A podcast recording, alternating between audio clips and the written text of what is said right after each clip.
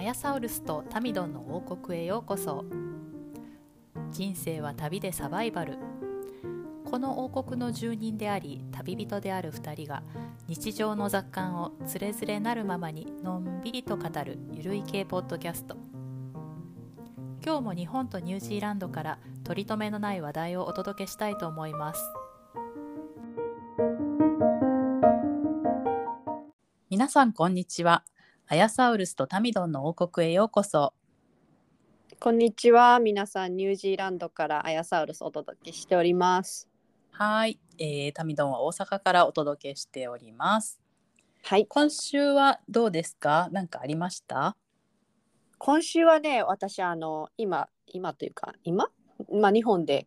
ね、みんなが喋ってる、あの、ジャニーズの、ジャニーズ事務所の、はいはいはいあ。の、BBC が取り上げた、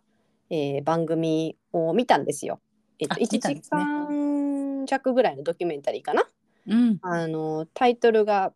えー Predator The Secret Scandal of J-Pop っていうタイトルで、うん。えーとニュースになってまし Predator たね。うえんー。と Predator ってなんだっけ捕捕食捕捕食食そう捕食者ね、うんうっんうん。ていうあのタイトルのドキュメンタリーだったんですけどまあ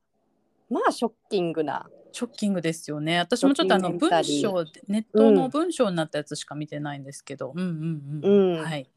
なかなかもうあの BBC が力を入れてあの追求したなっていうようなちょっとドキュメンタリーになっててう、んうんであの顔顔出しで、えっと、出てる3人の男性が、はい。まあ、証言しててでえっと1人の人は、えっと、その、えー取材者に対してちょっともうあのちょっと涙が出てて、ちょっとその話について触れるとちょっと涙が出るみたいなうん。感じの人とあともう2人の人はまあなんかあの1人の人はもうそういうことが実際にあったけれどもあのまだそのジャニーさんのことは好きですしっていうのを言ってる人がいて、うんうんそれであのえっとその取材してる人の方がねあの何回もその「I can't get my head around this」みたいなことを言ってて。うん。あのそれってあの理解ができないっうんていうことをあの何度も言っててでなんか私も見ててその、えっと、実際にあのその被害実際にそういうことがあったかどうかっていうことうんことをまあまあそれはちょっとねあのう100%確かかどうかは分からないじゃないですか。はい。まあそうだったんだろうけれども で、うんうんなんか、うん、確かかどうかわからないけどなんかそのえっとそれについてその BBC がそのジャニーズ事務所にジャニーズ事務所に行ってしそのインタビューをしようとしたりそのビルディングの中に入ってこう誰かと会わせてくださいっていうようなことを、えー頼むんだけど、まあ、もちろん誰も出てこないっていう。うんうん状況でなんかその報道番組もそのそのその件についてその全くこう報道しないっていう合ってますことでっうんうん。ていううんふあうに、うん、なってるみたいでなんかあ、こっちの日に日本でっていうこと本ですか。日本でね。うん、なんかね、一部そのネットのメディアとかではもう記事にもなってるんだけど、うんそれに対してこう大手のメディアが反応しないっていうのが正しいかな。うんなんかうんほら、え NHK とかさ、なんかああいう大手あるじゃない、朝日テレビだとか、はいはいはいはいはいああいうところがそれを受けて大々的にうちもスクープしますみたいな感じで、うんうんうんうん普通出てくるじゃない、大きい事件だと。そうだよね。それそれがなんかもう不気味なぐらいないって感じ。うんううんうんうん。んただそのうんニュースっていうかあの記事にはなって上がってるから結構みんなの目には触れてるとは思うん、みんなの目にはすごい触れてますよね。うんなんか結う構ん SNS でも話がバーって出てるんですけど、なんかその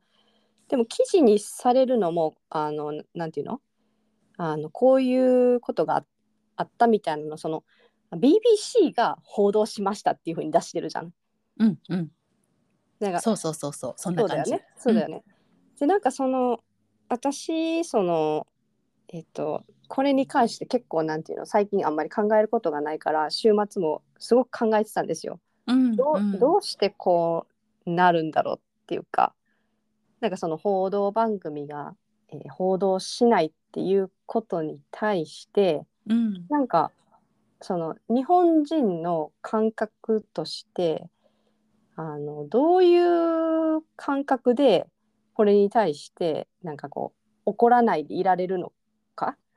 なんか怒るし怒ってる人ももちろんいると思うんだけど、うんうんなんていうの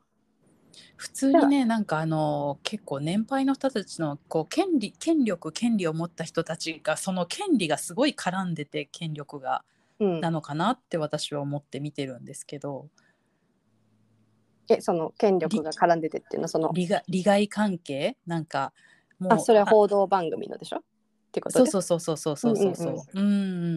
んでもなんかそのそういう社会を作ってるのは大人じゃない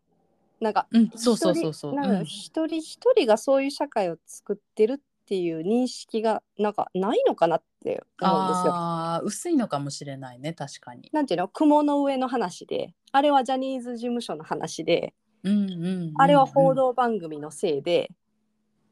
あれは報道番組の報道をしてるその上の人たちのせいでっっていう、っていう気持ちあなんかそうねそじの一人一人が自分事じゃないになってないのかもしれないね。んんそうそうそうでそれなんかはあそのると思当事者意識っていうのがすごくその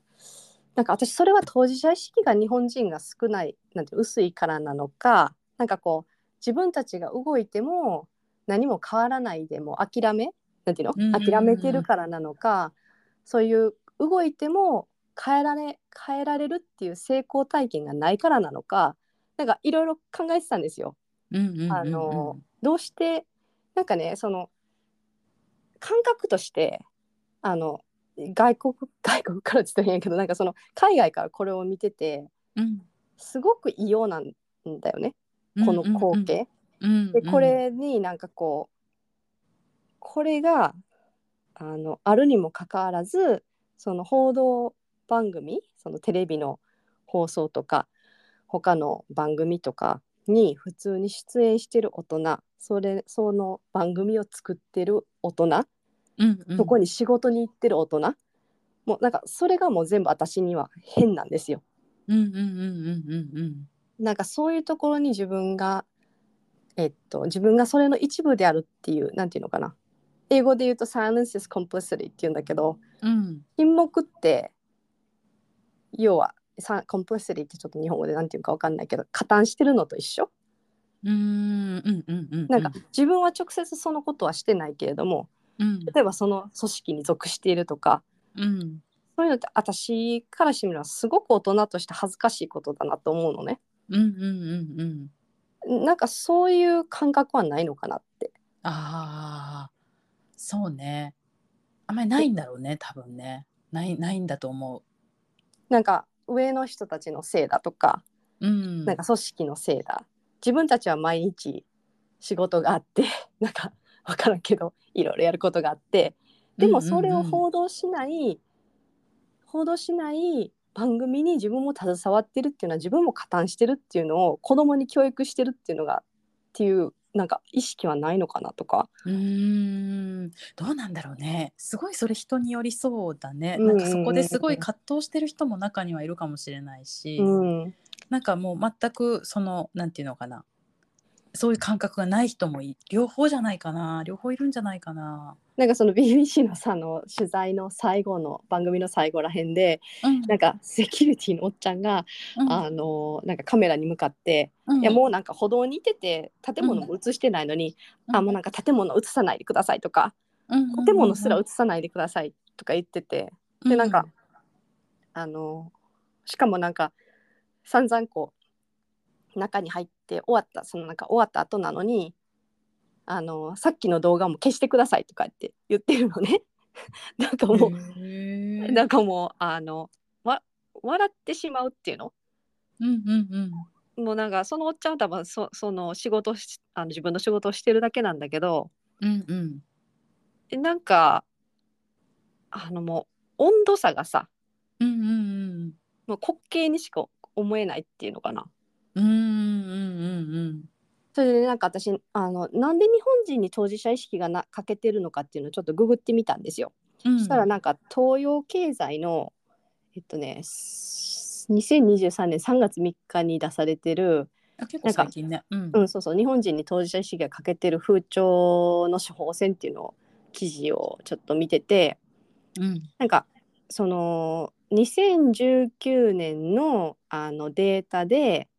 えっと、日本財団がアジアや欧米の世界9カ国17歳から19歳の人を対象に国や社会に対する意識を調査してその発何表歳しからた何歳ってごめん。あ17から19。 17だと若いね。うんうんうんうんうん、その18歳の意識調査っていうのをやったんですって、うん。そしたはらい。日本の若者たちが突出して低い数字になってるっていうのが自分を大人だと思うっていうのが29.1%自分で国や社会を変えられると思うっていう人が18.3%、えー社会課題について家族や友人など周りの人と積極的に議論してるっていうのが27.2%。でいずれの項目も他国に比べて日本の調査結果だけが著しく低い数値へだったーだっていうね。でそのデータを見る限りではこれこの人の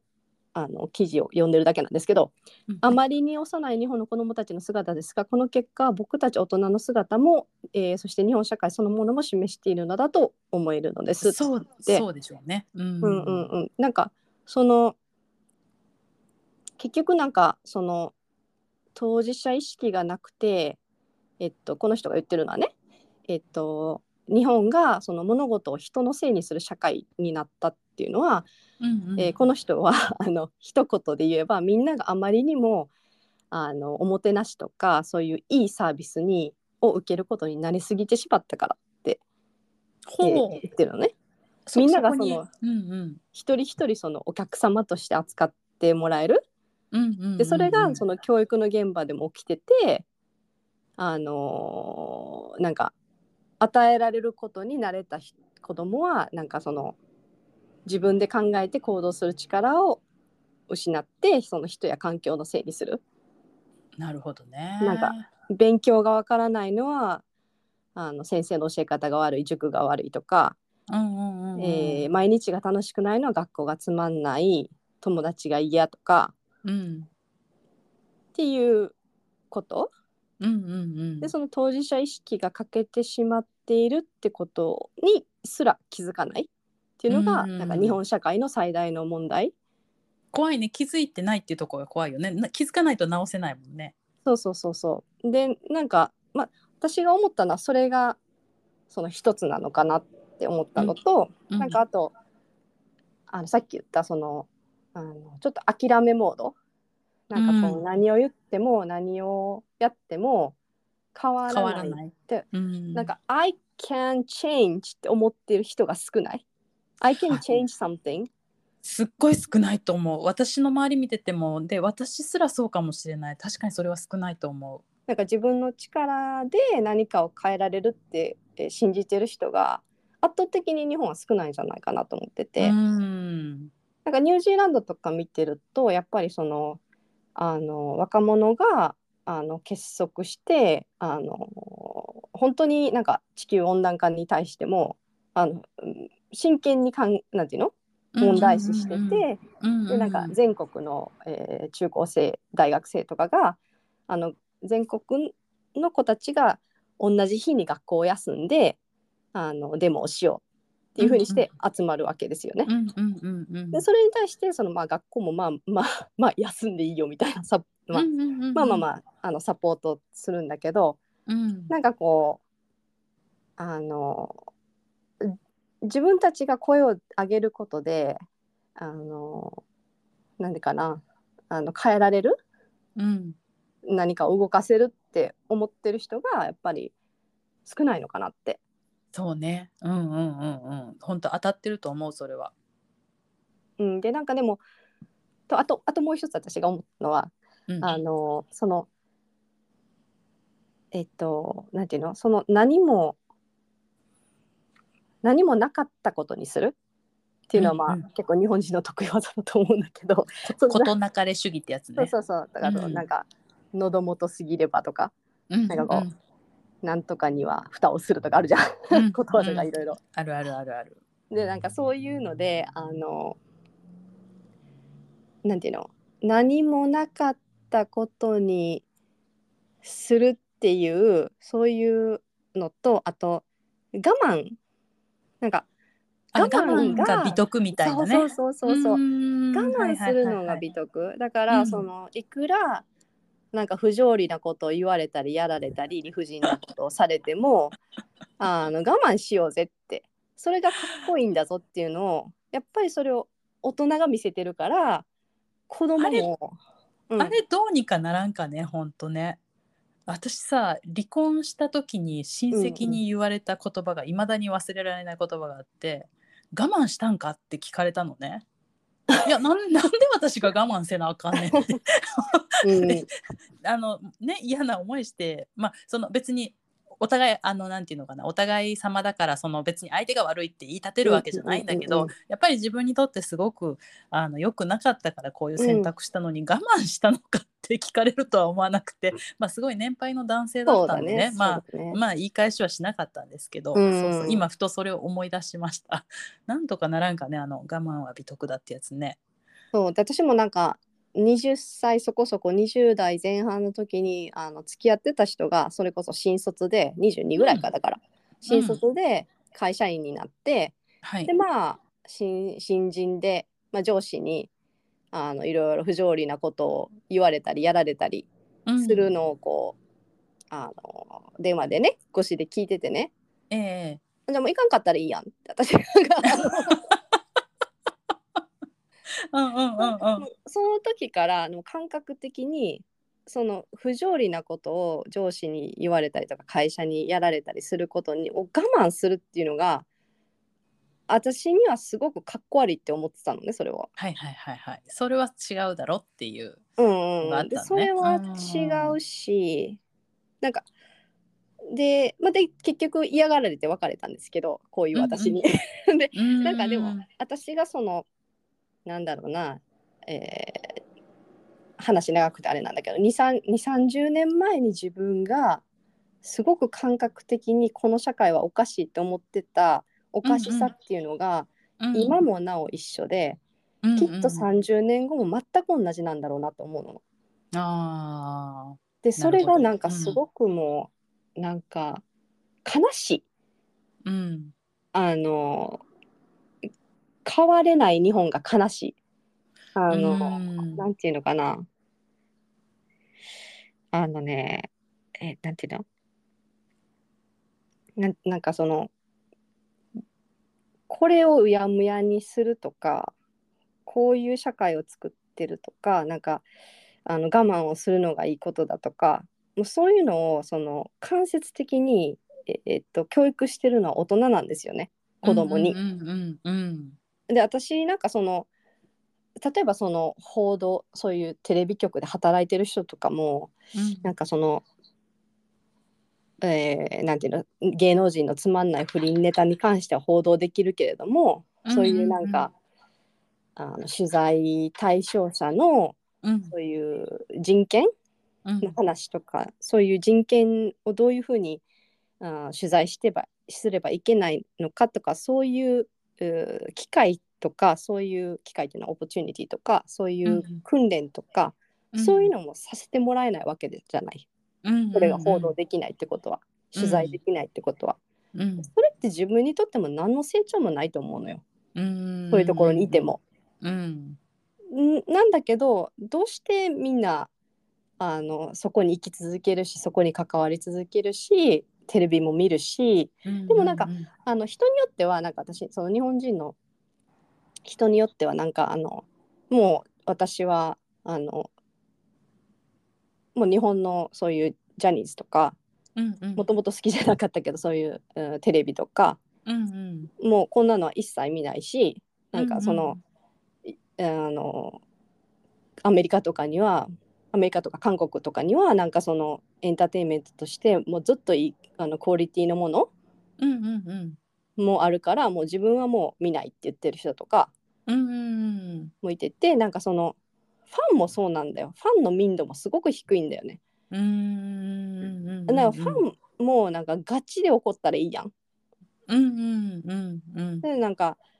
なんか実際なんかそのツイッターでもう自分はジャニーズのファンをすることはやめましたとか言って言ってる人とかもいてて、うんうんうんあなんかそういう人がもっともっとうんうんなんか行動ししなきゃ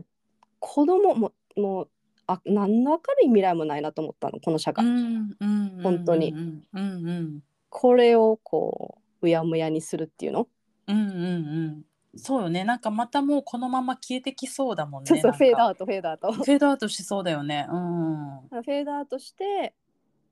フェードアウトしてなんなんかかうん自分はそんな加担してないから関係ないって思うかもしれないけどでも実際に次の世代の若い子たちが同じことで苦労しとるんだよねうんうんうん実際っていうのはなんかすごい思う思ったっていうのが長い冒頭の話なるほどね確かに、ちょっとうんうん感覚がもう本当になんかわからないなんかそのうん海外って欧米とかニュージーランドもそうなんだけど何かおかしなことがあったらそれを正しい方向に向かわせるっていう動きが必ずあるのねうんうんうんうんそれこそこれ今回みたいなすごくこう大きく間違ってることとかがあったら特にうんうん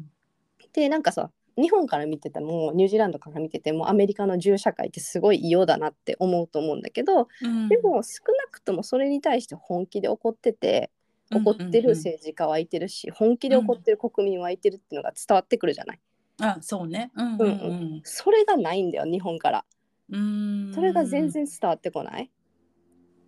ていうのがなんかあのーちょっとびっくりする話です、ね。うんうんなるほど、なんかねあの結構大物のタレントさんもね、うんうんうんあの YouTube で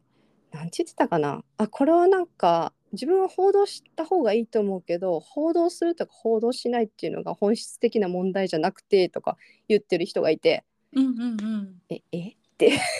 うんうんうんうんうんうんうん でなんか報道番組があのしい報道しないっていうのは誰にでも分かることで、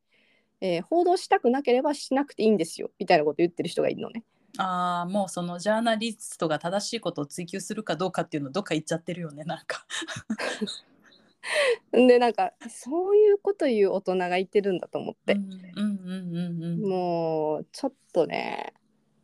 残念ですね残念大きく残念うんなんか私ジャニーズのもっとこう力のある人がこう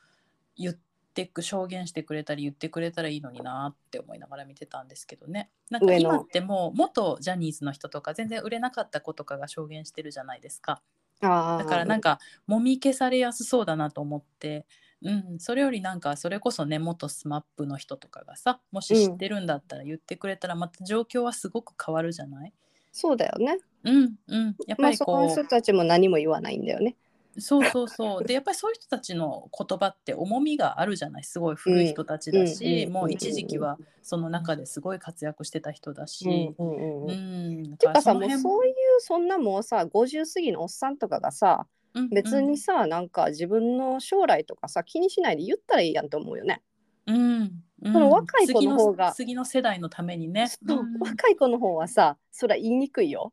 うんうんうんだけどもうそんないい年してる人がさ何そうねほん忖度知らんけどなんか、うんもうええおっさんやんっていう。もうね自分のことより次の世代を考えようぜっていう感じだよね。うん、でうもんそれが、それができないんだなと思うといやーなん大人大人ってって思うね本当日本文化ってって思っちゃうよね。うん日本文化っていうかもう国民ってって思う私日本人ってって思うんうもうちょっと衝撃衝撃っていうかちょっとショッキングでしたねうんはいもうもう25分経っちゃいましたねこんな話で あいえいえいえいえはいなるほどね。タミドンはどうでした今週は今週はねあれですね私はあのエアサウルスが先週面白いって言ってたあのネトフリの「ビーフ」っていうアリ・ウォン主演のドラマあるじゃないですか、んうんアメリカのドラマ、はいあれをねちょっと全部あの見ました面白かったですあれ面白いですよね。うん、面白い面白いなんかもう本当あのーねなんかこう主人公のこう劣等感とか なんかせ、成功してなおなんか幸せじゃないあのアリウォンとかあごめんあれ主役誰だ主人公って言っちゃったけど男の人と女の人で言うよね女のどっ人ちががあり主まし人た公ね。そうだよね、うんうんなうんんかアリウォンでねうんそうそうそうそうなんかこううんでさあの主役の男の人の方が、あのもうすっかりアメリカ育ちでさあのもうアメリカナイズして生きてるのに、うんこう韓国から親にこう結婚のこと言われたりとか、うんうんうんこうアジアっぽいこうプレッシャーがかかったりとかして、そうだでね。もなんか板それに挟みになってるね。 そうでまだそれにしかもあの期待に応えようとしてるじゃないあれはなんかアジア。ア人だからなのか長男なのかその長男っていう言葉自体もそのアジアっぽいじゃないすごく。はいはいはいはいはい。うんなんかそういうのねを見ながらなんかあーなんかこのこのアジア人が見てたらすごいあーわかるわかるみたいなところがあるなと思いながら見てまうんしうんた。うんううんん、面白いすごく面白かったあれ。そうですね。あの皆さんもぜひね、あの見ていただければと思います。ビーフなんだっけ？日本語ではビーフなのかな？うん、ビーフでちょっと副題がついてたな何だった逆上だったかなビうんうんうんうんーうフん逆上っていう、うんやつですね2人がこう、車でぶつかりかけて罵り合ってカーチェイスしてそこからこうちょっとずついがみ合いが始まってそこになんか こういろいろ絡み合ってね面白い展開になってくるちょっとサスペンスっぽい感じなんですけ そどうね。絡んでくるよね、いろいろ。うん、そうそうそうそうそうあのいとこの いとこのアイザックだっけなんかをいとこ。すごいいいキャラでしたよねあの人ねそうそうめっちゃ問題児やと思って。けどその問題児もなんかこうアジア特有の親戚だからっていうので、なんか切れないんですよね、主人公の男性がね。。ああのの切っても切れないみたいなね。そういとこの兄ちゃんだからそのなんていうか悪いようにはできないみたいな感じでいやそれもちょっとあの縁切った方がいいような人だよっていうか 客観的に見たらなんですけどずっとこう面倒を見ていくでなんかまた巻き込まれるみたいな、ねその感じでいとこへのそうのん復讐みたいなところもあるんだよね。だから。あそうそうそうそうそうありましたありました、うんうなんかそもそもそのいとこがあの最初にやってたあのビジネスをおかしくしてそれで自分のその主役の両親が韓国に帰らなきゃいけなくなったっていう設定ですよね。そうそうそうそうそうそうそうなんですでその韓国からまたその親を呼びアメリカに呼び必死に呼び戻さなきゃいけないっていうプレッシャーそ こううそもうなんか本当にアジア人あるあるだなっていうね。うん、であと長男だからすごい弟をかばって面倒を見てる風なんだけど大元のとこで弟に妬んですごいことをやってるっていうね そうそうなんか表面の責任感とこの裏の嫉妬がこうすごいギャップがなんかでも、うんうんうんうんあーちょっとわそこまではしないけどなんか分かるとこがあったりして。うんうんですね。なんかアヤソウルスも結構ほらもう外国に出て日本出て長いじゃないですか。はいはい。でこう新しい国でずっとやっぱり住んでると日本の価値観から離れる時間も多くてでやっぱりさっきのジャニーズ問題じゃないですけどもうう完全に外から見て、あ日本おかしいなもうこういう感覚には戻れないわみたいなことが結構多々あると思うんですよ。はいはい。でそういうもうすでにこう新しくなってし新しい価値観になってしまった自分うん。とそのやっぱりうんまあ、アヤソウルスのご両親は、まあ、海外生活もあるとはいえ、まあ、割とこう日本人だねうんね昔からの日本の感覚っていうのがまだまだやっぱりアヤソウルスに比べて残ってると思うんですけど、やっぱりあれですか親からのなんかそういう価値観に翻弄されることって今でもありますか、そうね。その、そうなんですよ。これまた ね、深い話になるよ。 だけどね。いいよ深いって押すからいいよ。深いよ。もうあの、そう、もうね、あの、海外暮らしが25年以上になったんですよ。うんうん、通算して長いね長いね。人生の半分以上、ね、海外で住んでることになってでまあ幼少期もアメリカにいてたんで、そのまあ大人になってから移住してきたっていう感じでもなくなんかうんその子供時代にアメリカで住んでたってことがなんかこのもあってなんかその、うんうんなんだろうねあとやっぱりその10年ぐらい海外にいてるのと25年以上いてるのっていうのはやっぱ違うと思うんだよね。そうだねそうだね。あのもう転勤族っていうんじゃなくてもうやっぱりそっちに根をす張ってるみたいそうねな感じだもんね。うんでもその割にはニュージーランドもまだ10年12年ぐらいかうんだしうん常にその自分探し、やっぱりあれどこにいてもアウェー感があったりするのそうなんですよそうなんです、うんよくぞ聞いてくれましたあのね、うんうんうんうん、逆若にいもうさあごめんね話の途中で逆にこうもう海外長いから日本に帰ってきてもアウェー感があったりするんじゃないかなって思うんだけど日本もすごいアウェーだよねそうだよねあの周りから見てこう人種的には馴染んでるんだけどそういう問題じゃなくて自分の内面がねそうなのよ、んそうそのアイデンティティのさこういうさなんか移民とかうんなんかその、ま、もういろんな人がいてるじゃないその、うんうんうんうんこ国籍は日本人だけど、うんえっと、日本で、えー生まれて育ってない人とかさ国籍はに、えー日本あ国籍は日本人じゃないけど日本で生まれて育ってる人とか、うんうんうんいっぱいいこるうやよっねて見た目は完全に日本人だけど、うんうんもう日本人的なこう感覚もないみたいな人とかさ、うんうんもうなんかいろいろいもう今いてると思うんだけど、うんなんかそもうのほんと見た目で判断できないよねうんうんうん、それでもやっぱり日本に一時帰国するたびに、えーこ子連れでどっか行くと「可愛いですね」とか言って言われるのね。うんうんうんうんうんうんで子供を見てねあそうかああそいううのんじだゃよねな いよ。あじゃないよ全然。 むしろなんか子供見て親見て「えこれが親」みたいなね視線だよね逆に。 そんなことはないだろうけど。でなんかうんそういうふうに「可愛いですよね」とか言われるそのそのもうなんかちやほやされるけどインクルーシブではない社会にさ 毎回一時帰国してで。へできへきしてそうだ ね。 「うん可愛いですね」って言われてさいあの、うん、うんもうある時からは「うんですね」っていうようにして るの言われた「ですね」ってもうめんどくさいよね、うんいちいちね。 そうそうでなんかでもそれで言って地下鉄とかのあの関西の地下鉄とかのあのプラットフォームに自分が立ってるとあすごいすごい家感があるのよふと。あ、そうなんだ。へえ、ふとホームに戻ったみたいな。そうそうそうプラットフォームに立ってるとすごい急になんか懐かしいこのあ自分の本はここなのかって一瞬思うこのの気持ちに駆り。り立てられて、うんうん。まあ、それでもいざこうニュージーランドの、まあ、ニュージーランド航空エアニュージーランドのところのあのになんていうのボーディングするときにあのほらフライトアテンダントの人とかに「キオラ」って言われて自分があ「キオラ」って返事するとあ私ってニュージーランドだなって思ったりするの うんうんうんうんうんうんなんかそれが素で出てくる自分うん。が。うんでねなんかこうで若い時は若い時でそのアメリカのニューヨーク以外のところにも住んでたんだけどその留学先からそのニューヨークに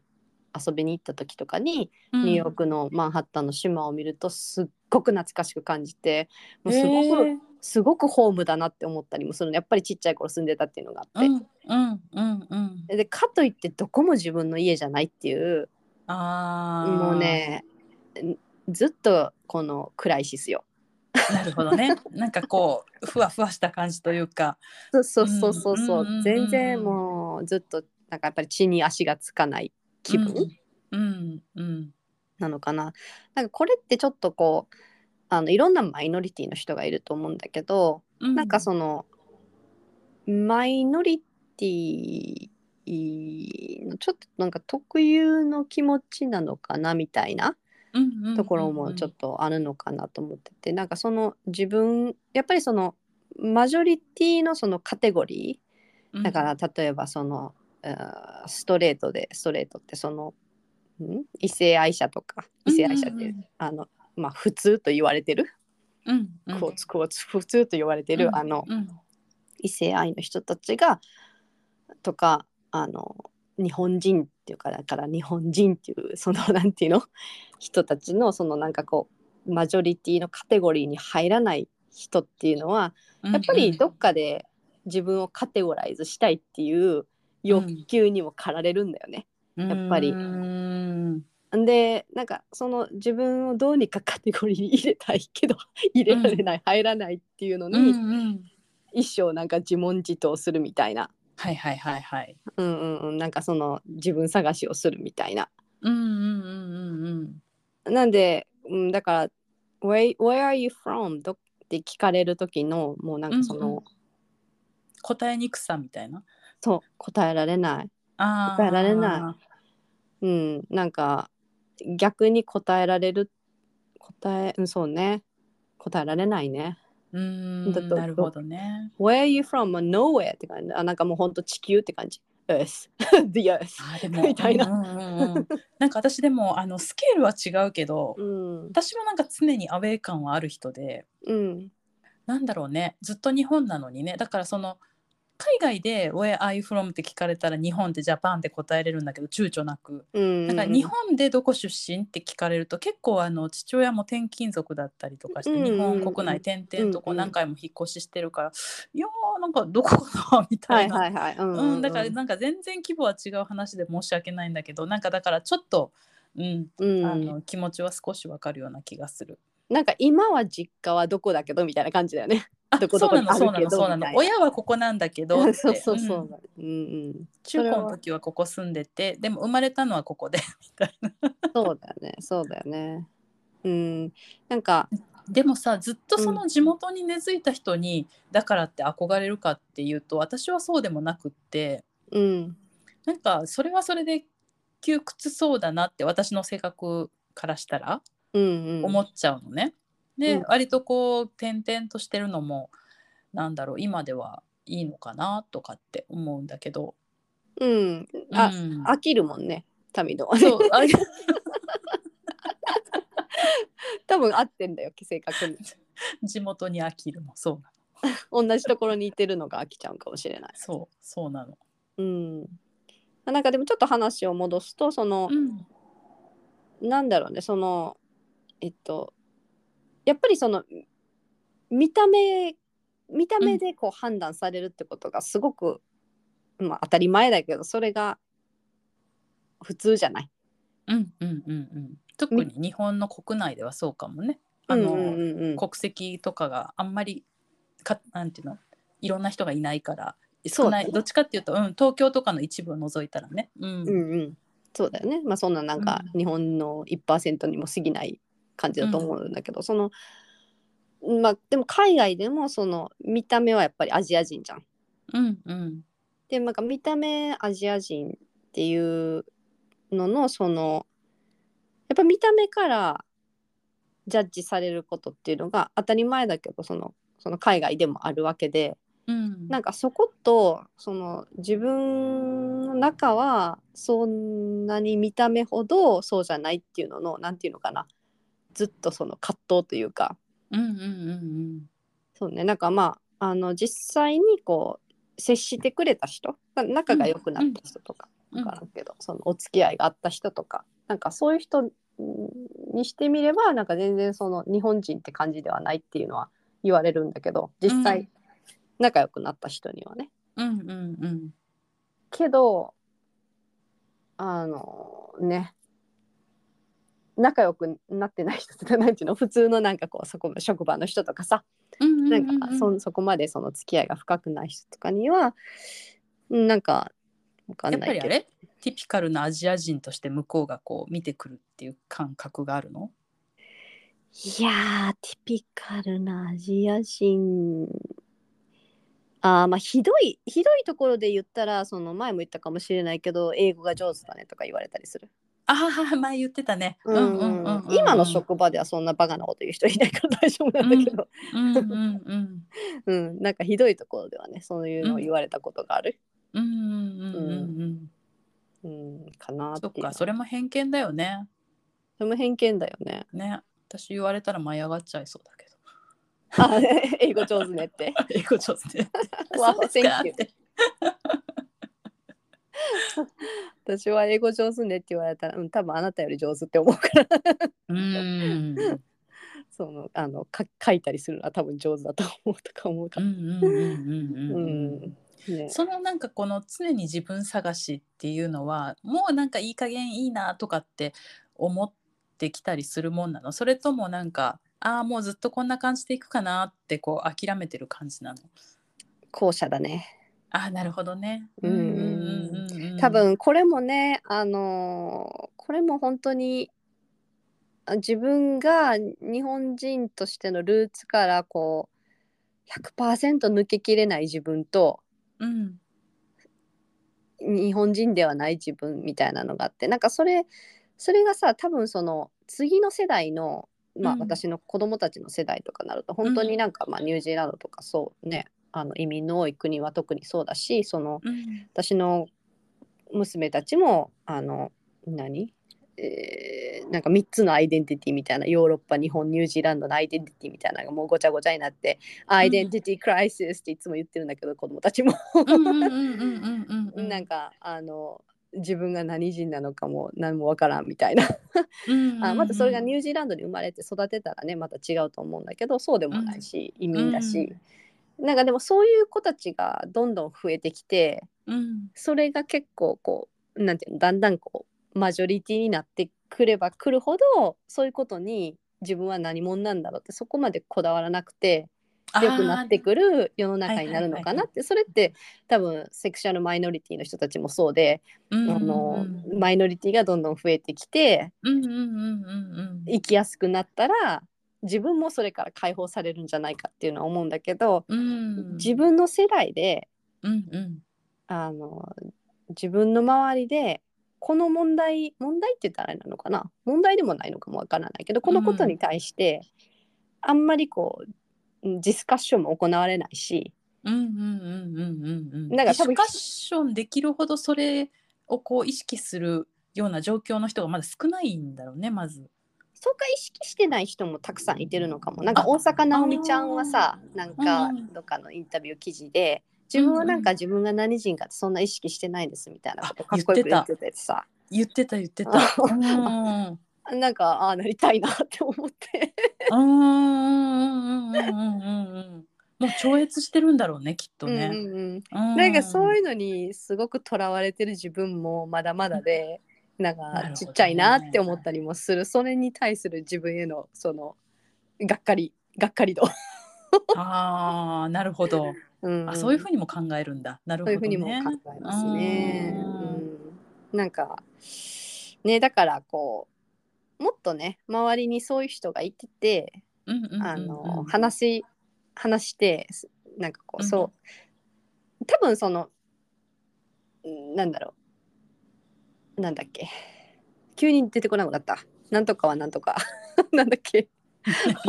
なんだ ろなんとかはなんとかなんか自分に近い人はう。類は友を呼ぶ、あるいは友を友呼ぶ。 みたいな感じかな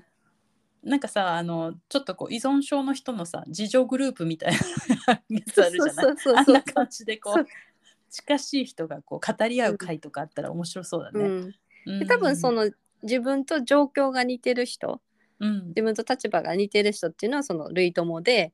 あやっぱりその話があったりするんですよね。うんうんうんうんうんそこに関してすごく話を根掘り葉掘りするとかいうわけではないけどなんか感覚的に価値観がやっぱり合ってたりするあそうなんだ。うんんだよね。ななんかあのそうそうそうなんかやっぱり同じところにずっと住んでてうんうん同じところにずっと住んでてるなんかニュージーランド人よりもなんかこういろんなところで住んだことのある人とか、うんあのそれこそあの何、えー海外に長く暮らしてる人とかなんか移民移民2世とかうん。なんかそういう人たちの方がなんかかやっぱりちょっと話があったりするのかなっていうのは感じてるところですやねっ。ぱりその価値観が近いところがあったりするんだろうね。多分そうなんでしょううんね。ううんっん。ていうねあのたわいもない話でしたけど。いや面白いですそのやっぱりこうなんていうのかなあのそういうの聞かないとわからないからすごく面白かったです。はい、ありがとうございまうん、す。興味深い話でした。でなんていうのかなあのちょっとスケールは違うけどあのあ分かるわっていう部分もあるし、うんうんうんうん全くそうじゃない部分もあるし、うんうんうんうすごく良かったです。うんそうなんかいろんなあのレイヤーがあるんだろうねそのそうそうだと思う、うん、解像度も違うだろう解像し、ね見えるものそうそうねうんうん違うのかなと思いました。うんはい、はい、あのありがとうございます、はい、皆さんもね海外にも こんなに長いこといてて自分は何人なんだろうもう何なんだろうって分からなくなってる人からのお便りとかあの、そう私たちの逆に逆になんかそんなこと全く考えないわよっていうう、んうんうんうんねご意見も聞いてみたいですし、もうそうだかっこいい意見聞いてみたいわ。かっこいいかっこいいのかなどうなんだろうね私にはもうなんか憧れの存在だわ。えー性格なのかな何なんだろうねなんか私ちょっとこう居場所がない人ってちょっとググってみたらこう常に居場所がないって感じてる人はやっぱり自己肯定感が結構低い人が多いみたいな記事が出てきていやでもそれはその違うあの海外長くてアイデンティティクライシスとかとはまたちょっと違うと思うこの日本国内にいてこの居場所がないって感じる人の話だったんだけれども、ほうほうと思って読んでて。まあ、確かににこう自己肯定感が低いと人にもオープンになれないからあの、うんやっぱり理解してもらえないじゃないオープンにならないそうと。ねそうね。うん、うんそしたらやっぱり常になんかそこではアウェー感が生まれちゃうしっていうそういうのはあるのかもなと思いながら読んでたんですけどね。あなるほどね。う、うんそうですね私もちょっとあ のもっとオープンに はい、皆さんのお便りお待ちしております。はいはい、あのー、podcast.dai の at gmail.com、えー、podcast.dino at gmail.com です。あの、番組への、えーご感想とか、あの、お便りお待ちしております。 はい、えー、ツイッターがポッドキャストあえ違うえっ、とアットマークポッドキャストアンダーバー大のアットマーク podcast アンダーバー dino です。よろしくお願いします。はい、ツイッターと番組のフォロー、ぜひぜひよろしくお願いいたします。それでははいまた来週皆さんお会いしましょう。さようなら。はい、さようなら。